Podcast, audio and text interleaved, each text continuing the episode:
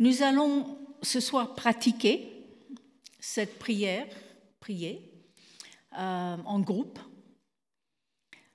Donc, euh, je, vais un peu vous guider pour le faire.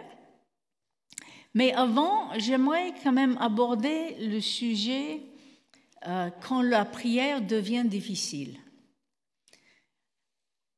Et, là, je vais parler plutôt de, la prière individuelle, la prière personnelle, euh, pas, euh, du tout au niveau communautairement, mais la prière individuelle. Et, les difficultés que je vais mentionner existent indépendamment de la forme de prière. Ça peut être euh, confession de péché, ça peut être demande, louange, action de grâce. C'est c'est indépendamment de ces formes différentes, les, mêmes difficultés existent. Donc, parfois la prière, ça coule de source, et parfois on rame. La prière devient quelque chose de, difficile. Et donc, je propose de structurer euh, cette courte exposé euh, autour de trois grands points. Les difficultés avant un temps de prière, les difficultés pendant et les difficultés après. Ça fait beaucoup de difficultés, hein, mais c'est plutôt une réalité. Mais juste avant de parler de ces difficultés, j'aimerais juste faire quelques rappels au niveau de la prière. La prière, c'est un partage une communion intime entre Dieu et nous. C'est l'expression de notre relation avec Dieu. Et c'est encore, j'aimerais avoir une citation de, Thérèse d'Avila qui disait que la prière mentale, la, prière, ce qu'elle appelle mentale, c'est discursive, hein, c'est avec des mots. Cette prière, c'est un échange intime d'amitié où l'on s'entretient souvent seul à seul avec ce Dieu dont on se sait aimer. Je trouve ça belle comme définition de la prière. Un échange intime d'amitié.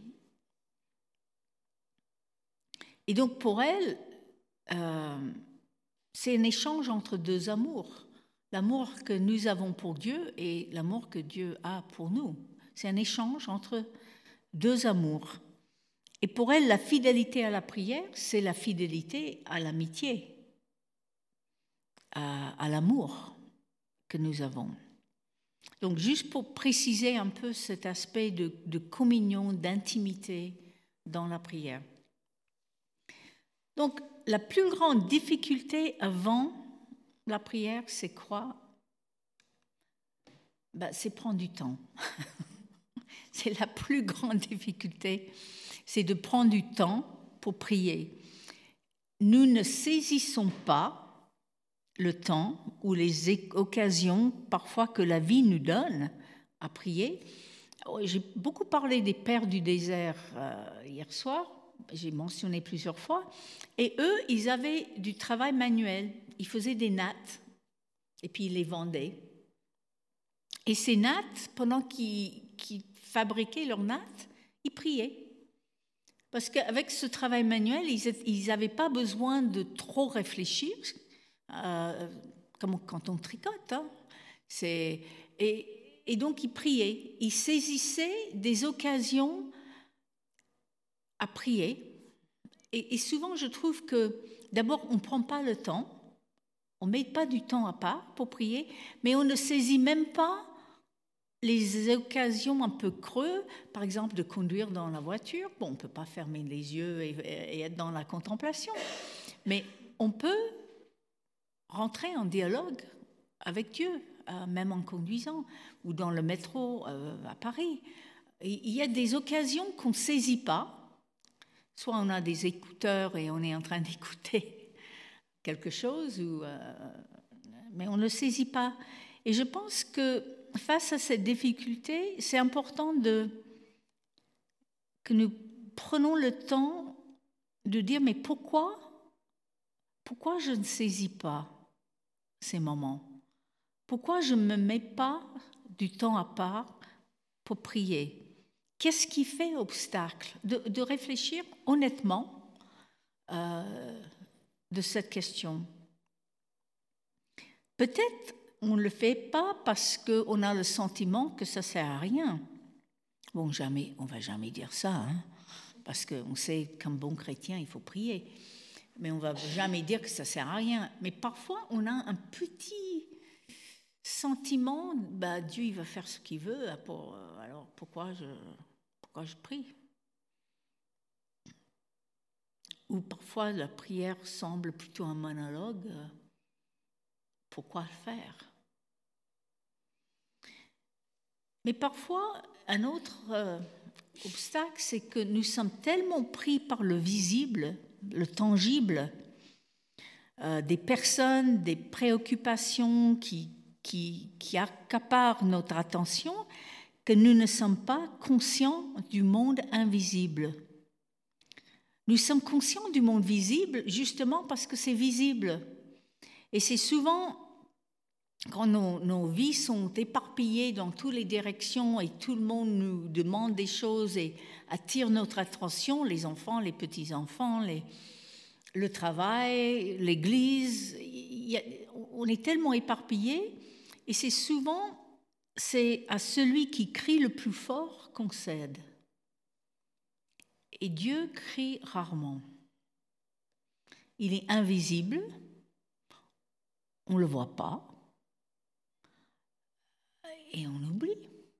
Ça fait pas partie des urgences autour de nous.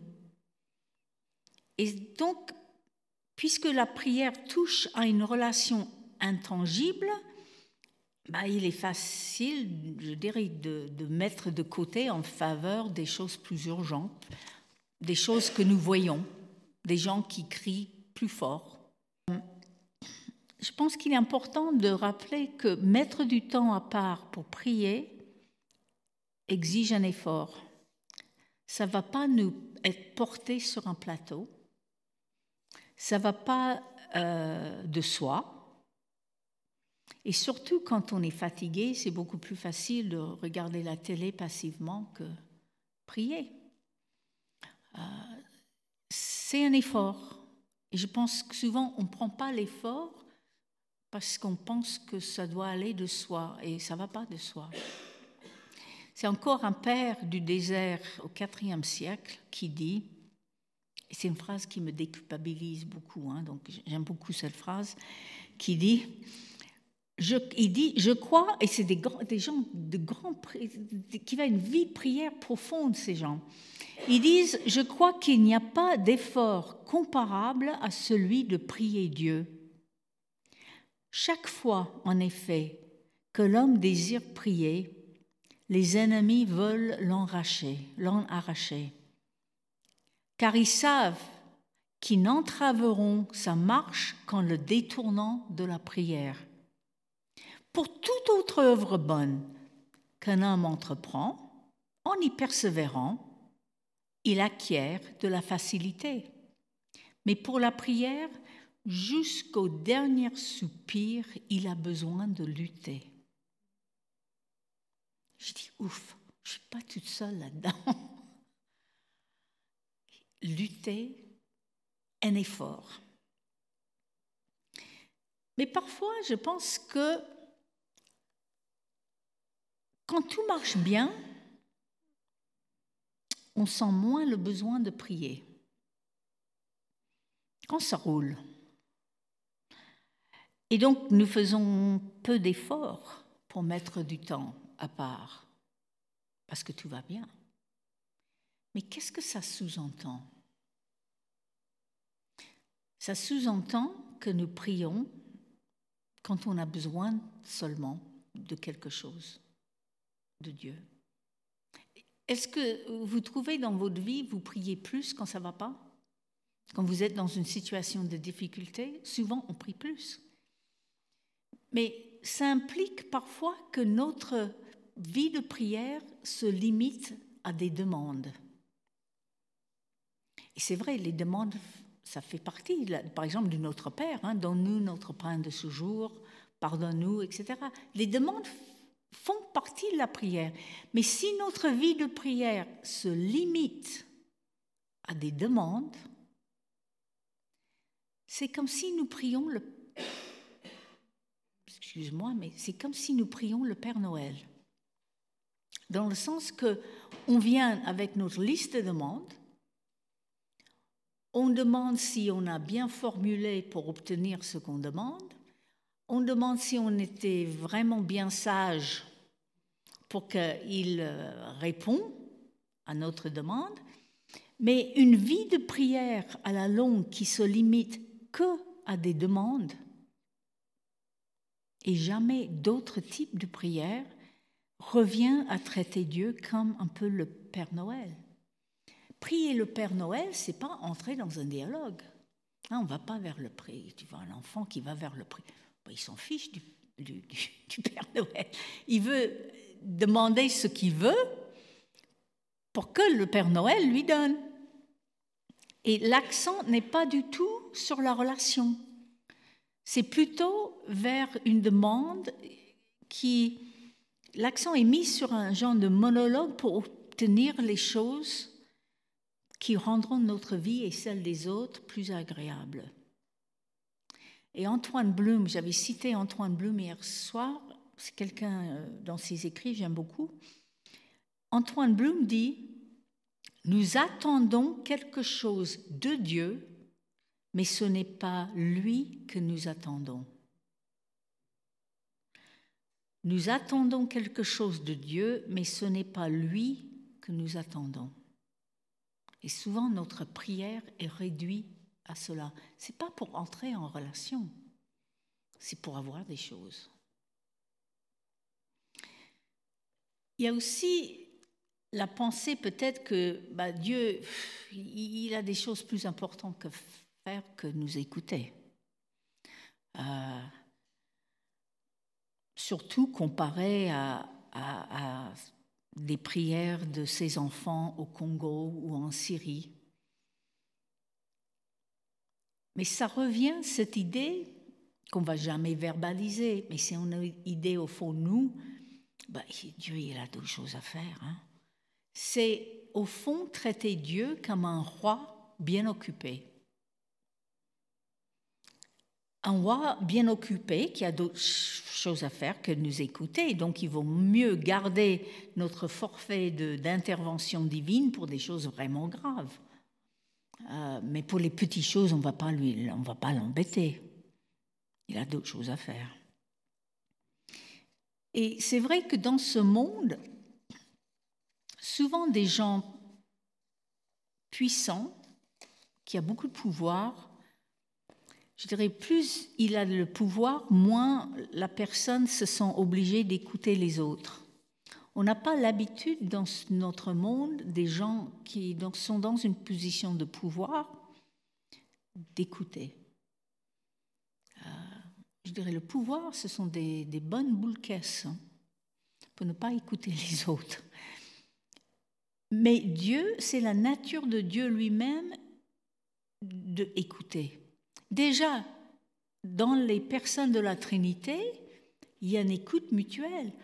Le Fils écoute le Père, le Père écoute le Fils, le Saint-Esprit écoute le Père et le Fils. Il y a déjà une communication, une communion entre les membres de la Trinité. Donc Dieu nous écoute. Ça, nous paraît parfois assez étonnant, parce qu'on n'est pas habitué dans notre monde. Nous sommes attendus par le Père, le Fils et le Saint-Esprit. Dieu nous attend. Et là, j'aimerais, pour finir cette première partie sur les difficultés avant, c'est de revenir à ce que j'ai dit euh, hier soir. Nous ne sommes pas conscients à qui nous parlons, souvent. Euh, et donc, c'est difficile d'entrer dans un, temps de prière. Euh, si la prière est une rencontre entre deux personnes, bah, c'est important de savoir, mais est-ce que j'ai une fausse image de Dieu? Est-ce que j'ai une fausse image qui va être un obstacle à cette vie de prière? Euh, De penser que c'est le Père Noël, ou penser que c'est un roi bien occupé, ou sentir que c'est un copain, qu'on boit un coca ensemble et avec les pieds sur la table, ou une bière ensemble. On a des images de Dieu qui peuvent freiner notre vie de prière. Et la question est comment est-ce que nous percevons Dieu en ce moment, quand on vient dans un temps de prière? Comment est-ce que je perçois Dieu? De discerner comment je perçois Dieu, pas, pas dans ma tête, parce que franchement, on a quand même une bonne théologie dans nos têtes, mais c'est que souvent ce que nous savons de Dieu dans nos têtes ne descend pas au plus profond en nous, et, donc on peut avoir des images assez fausses de Dieu. Euh, et ces fausses images sont difficiles à discerner parce que dans nos têtes, l'image est juste. Mais ça rentre pas au fond, ça traduit pas à notre intérieur. Si par exemple, vous réfléchissez à votre vie de prière de la semaine dernière, cette semaine écoulée. Qu'est-ce que votre vie de prière révèle sur votre conception de Dieu? Juste quelques secondes de réflexion. Réfléchir sur cette semaine. Qu'est-ce qu'elle révèle de votre conception de Dieu, de votre manière de percevoir Dieu? Petit bonhomme du FedEx qui délivre un paquet, qui s'en va Quelles sont les fausses images? C'est là, en examinant nos, vies de prière, qu'on peut euh, savoir quelle est cette fausse conception de Dieu. Donc, c'est tellement important quand on vient dans un temps de prière de prêter attention à notre interlocuteur, ce qui à qui que j'ai dit hier. Euh, devant qui, qui est ce Dieu devant qui je me tiens? Et qui suis-je, moi, devant Dieu Un enfant aimé du Père. Et ça change la vie de prière. Donc après, on arrive à les difficultés pendant un temps de prière. Et j'aimerais mentionner trois. Trois difficultés pendant un temps de prière. La première difficulté, c'est s'endormir. Ça vous arrive pas? Il n'y a que moi? Bah, Si vous si vous prenez un temps de prière après une bonne fondue à midi et vous vous allongez pour prier, c'est cause perdue. Hein. Euh, ça arrive euh, de temps en temps. Et donc parfois, il faut choisir un autre moment. Mais j'aimerais quand même citer euh, Thérèse de Lisieux. Elle a une citation que j'aime beaucoup. Elle dit, bon, Thérèse de Lisieux, elle, est décédée à 24 ans, hein, une très jeune femme, mais elle dit, euh, je devais me désoler de dormir depuis sept ans pendant mes horizons, pendant mes moments de prière. Pendant sept ans quand même. Elle dormait quand elle devait être en train de prier. Donc elle dit, je devais me désoler de dormir depuis sept ans pendant mes horizons. Eh bien, je ne me désole pas. Je pense que les petits-enfants plaisent à leurs parents lorsqu'ils dorment que lorsqu'ils sont éveillés. ben oui. Je m'appelle Jean Toller, hein, euh, qui était à Strasbourg euh, au 16e, euh, non, il était avant le 16e siècle, il était en 14e siècle, 15e siècle. il, dit, quand il a vu un, frère qui, dormait pendant les heures de prière, ben, il prend un coussin, il le met sur sa tête, il le laisse dormir. Donc, donc euh, ça c'est, mais, je dirais ça, on peut choisir un temps où on peut mettre dans une position de corps qui ne nous incite pas à dormir. Donc, ça serait mieux pas au lit, sauf que vous êtes au milieu de la nuit et vous avez envie de redormir. Euh, donc ça, c'est, ça, c'est une, difficulté, et ça existe pour tout le monde, je pense. L'autre, c'est être distrait, c'est les distractions. C'est une grande, grande, grande distraction. Euh, une grande catégorie de distractions à la prière. Et le verbe grec qu'on traduit par être distrait, ce verbe grec veut dire tirer dans tous les sens. Et nous, en français, on a le mot spasme. Hein, spasme qui, qui tiré dans le sens, ça, vient de ce mot grec. Et la seule fois où ce mot grec est employé dans le Nouveau Testament, c'est dans Luc 10, 40 au sujet de Marthe. Marthe son attention était détournée par de nombreuses activités. Donc elle était distraite. C'est ce mot-là. D'être, euh, les, les distractions détournent notre attention. Et nous pouvons être distraits par le bruit, par des soucis, par des pensées qui, vagabondent, et on n'arrive pas à se concentrer trop longtemps. Je pense que c'est le lot de tout le monde. Par exemple, nous focalisons nos pensées sur Dieu, on commence à prier et hop, nos pensées s'évadent. Et on se rend compte et on les ramène et on continue et eux, ça repart. Et pas une seule fois. Et chaque fois, on les ramène et elles repartent.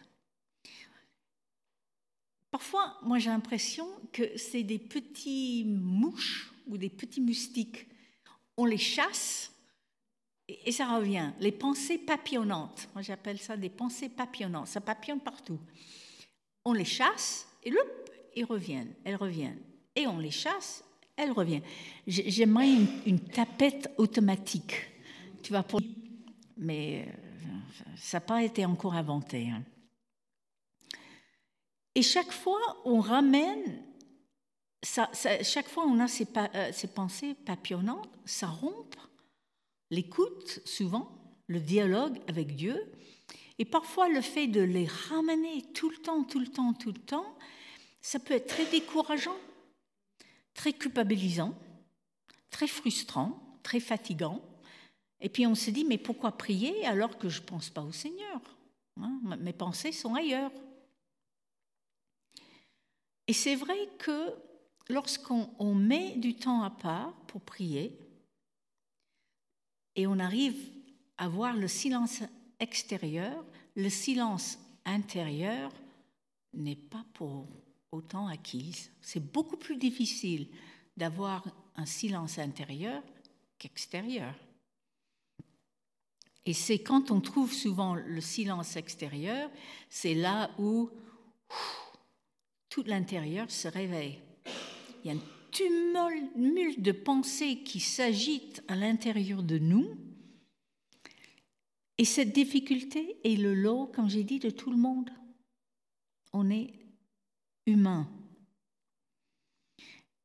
Et ces distractions sont inévitables, donc il faut un peu les dédramatiser. Il ne faut pas être surprise ou découragée. Et parfois, ces pensées sont très banales. Je commence à prier et je dis Ah, je vais sortir tout à l'heure, il faut que j'achète du lait. Ah oui, il faut que j'achète du lait. Je ne dois pas oublier d'acheter du lait. Et plus je me concentre sur le fait de ne pas oublier, bah, ça devient quasiment obsessionnel. Et, et je ne peux pas le lâcher. Euh, ou parfois c'est ah oui, je dois partir demain à midi. Je me demande, est-ce qu'il va faire beau? Mais c'est des pensées que moi j'appelle banales. Hein. C'est... Et qu'est-ce qui nous aide quand on a des pensées papillonnantes comme ça, partout? Quelles sont les aides euh, pour rassembler nos pensées et être attentifs à Dieu? Je vais citer plusieurs aides que, que moi j'ai trouvées. D'abord, c'est solliciter le corps. Le corps peut aider à entraîner le cœur euh, dans une attitude plutôt de recueillement. Par exemple, les mains élevées, euh, le corps à genoux ou debout. Le corps peut nous aider à, être en harmonie avec ce qu'on est en train de dire. Euh, il y a un père du désert qui disait, si l'esprit ne psalmodie pas avec le corps, c'est peine perdue. Donc ça veut dire que si vous voulez vous coucher au lit, ce n'est pas le moment de prier. Le corps va pas vous aider à être éveillé. Le corps va vous aider plutôt à, entrer dans une somnolence euh, béate. Quoi. Ça aide aussi parfois, euh, quand on a des pensées papillonnantes, d'écrire nos prières. De prendre un stylo et écrire. Parce que d'abord, ça fixe notre attention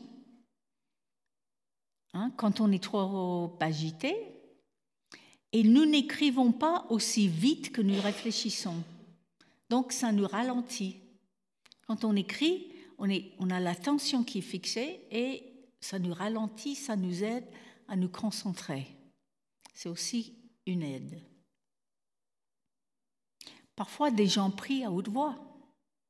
Ça, c'est aussi une aide pour euh, rassembler nos pensées. Parce que quand c'est juste dans nos têtes, ben les pensées sont juste dans nos têtes aussi, et on se mélange.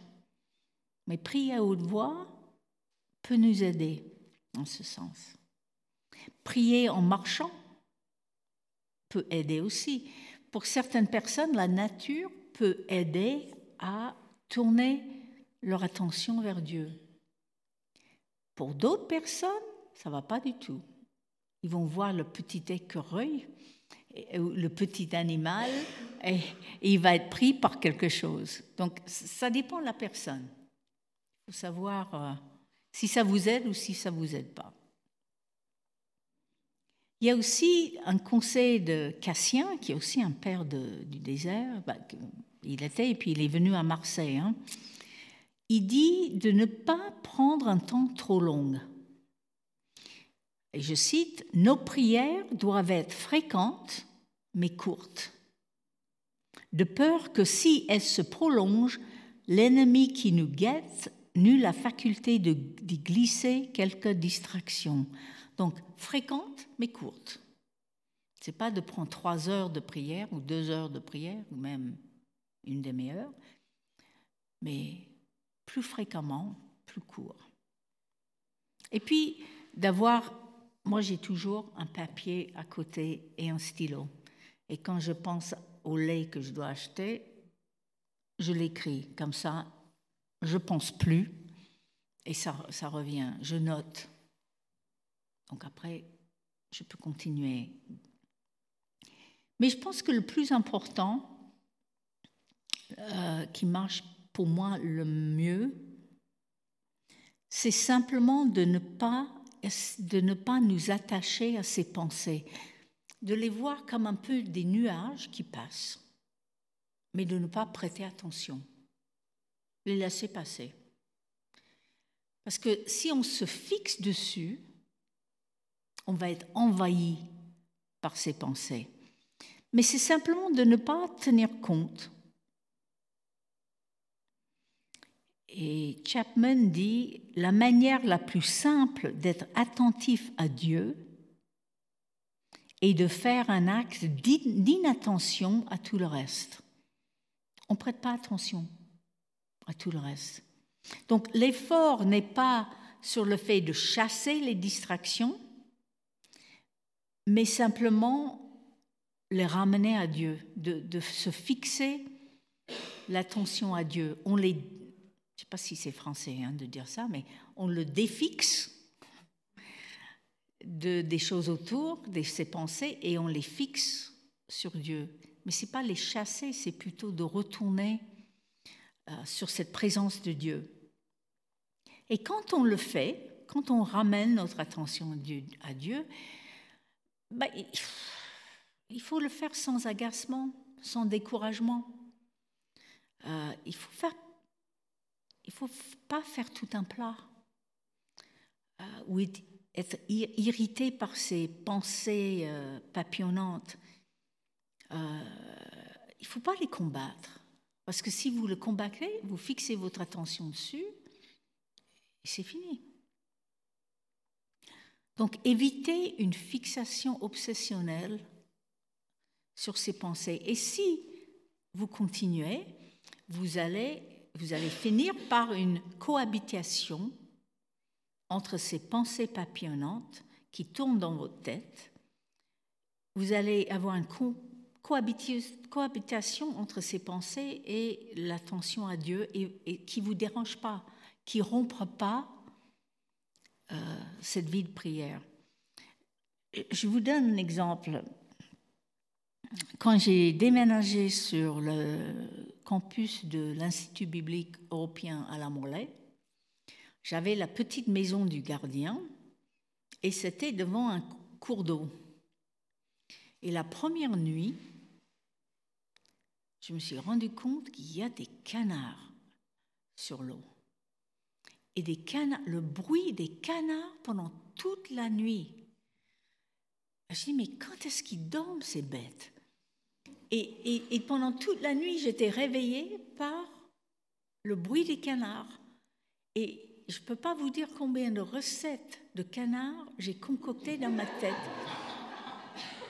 Du canard au porto, du canard aux olives, euh, des canards euh, laqués, du canard.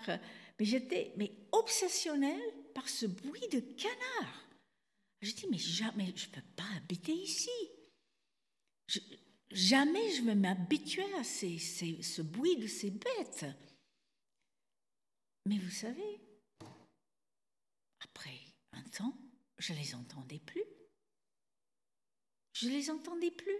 Et on a vécu dans une cohabitation la nuit. Eux, ils faisaient le bruit et moi, j'ai bien dormi. Souvent, c'est ça.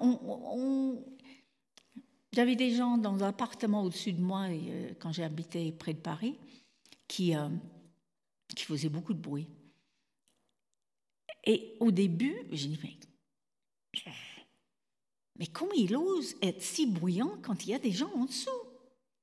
Moi, je ne ferais jamais ça, mais qu'est-ce que... J'étais tellement frustrée et en colère, je fixais mon attention sur ce bruit. Et puis à un moment, je dis non, lâche, lâche. Et je me suis habituée. Et ça allait bien. Oh, je pense que vous avez des exemples comme ça un bruit, si vous ne faites pas attention, si vous ne fixez pas votre attention sur un bruit, vous allez habituer et puis plus l'entendre. Hein, le train qui passe, l'avion qui passe. Voilà. Mais un autre aspect, c'est tourner des distractions en prière. Parce que quand les distractions sont banales, bah, on, les ignore. Mais parfois, les distractions dans un moment de prière sont significatives. S'il y a une personne qui, le nom ou le visage d'une personne revient souvent, ou un événement revient souvent, je pense que Dieu est en train de nous dire quelque chose. Et c'est pas du tout banal, c'est significatif et il faut écouter Dieu. Il faut pas euh, essayer de débarrasser ou de, de faire un acte d'inattention à cette pensée. On peut apporter ces pensées à Dieu. Et puis le troisième et dernier, c'est parfois les difficultés, c'est nous ne savons pas quoi dire. Euh, on fait souvent un petit truc, on, dit souvent, et puis après, qu'est-ce que je vais dire? Et là, je trouve que c'est là qui est important, et je l'ai dit hier, ce qui est important, c'est de prendre un texte biblique ou un chant. Certaines personnes sont beaucoup plus lecture, hein, et d'autres, c'est beaucoup plus un chant. Euh, il faut prendre ce qui marche pour vous, hein, mais c'est de dire qu'est-ce que ce texte ou ce chant euh, me dit sur Dieu et ses œuvres globales? Et ces réponses nous conduisent à une prière de louange. Tu es ceci, tu fais de grandes choses. Ça donne un contenu à, nos prières. Donc soit un texte, soit un chant. Et puis, c'est qu'est-ce que ce, ce chant ou ce texte nous dit sur les œuvres de Dieu qui me touchent de manière personnelle. Et là, les réponses nous conduisent à une reconnaissance euh, pour dire merci. Merci pour ceci, merci. Et puis, comment ce texte me reprend-il? Et là, les réponses conduisent à la prière de confession, pardon. Et puis, quel besoin en émerge pour moi, pour l'Église? Euh, Et ces réponses-là conduisent à une prière d'intercession. S'il te plaît, donne-nous. Ça donne souvent le contenu vient d'un texte ou d'un chant. Et, là, c'est. Ça donne un contenu qu'on n'a pas toujours. C'est pour ça euh, le texte que j'ai lu de Daniel Bourguet hier soir, de toujours lier méditation l'écriture et prière ensemble. Voilà. Et dernier point, c'est les difficultés après un temps de prière. Le problème, c'est d'évaluer nos temps de prière. Mais il ne faut pas évaluer nos temps de prière parfois en bien ou en mal. Parfois, on évalue notre temps de prière et on dit ah ben ça n'a pas dépassé le plafond. Euh, Dieu doit être déçu de moi, euh, j'ai rien senti. Ou, le contraire, ah, j'ai passé un super moment, comment est-ce que je peux le refaire? Que ce soit en bien ou pas, il ne faut pas évaluer ce temps de prière. Euh, de nous enfermer, parce que quand on évalue un temps de prière, souvent on l'enferme dans une logique de efficacité ou de rentabilité, au lieu de simplement la prière, c'est un échange d'intime amitié, d'amour.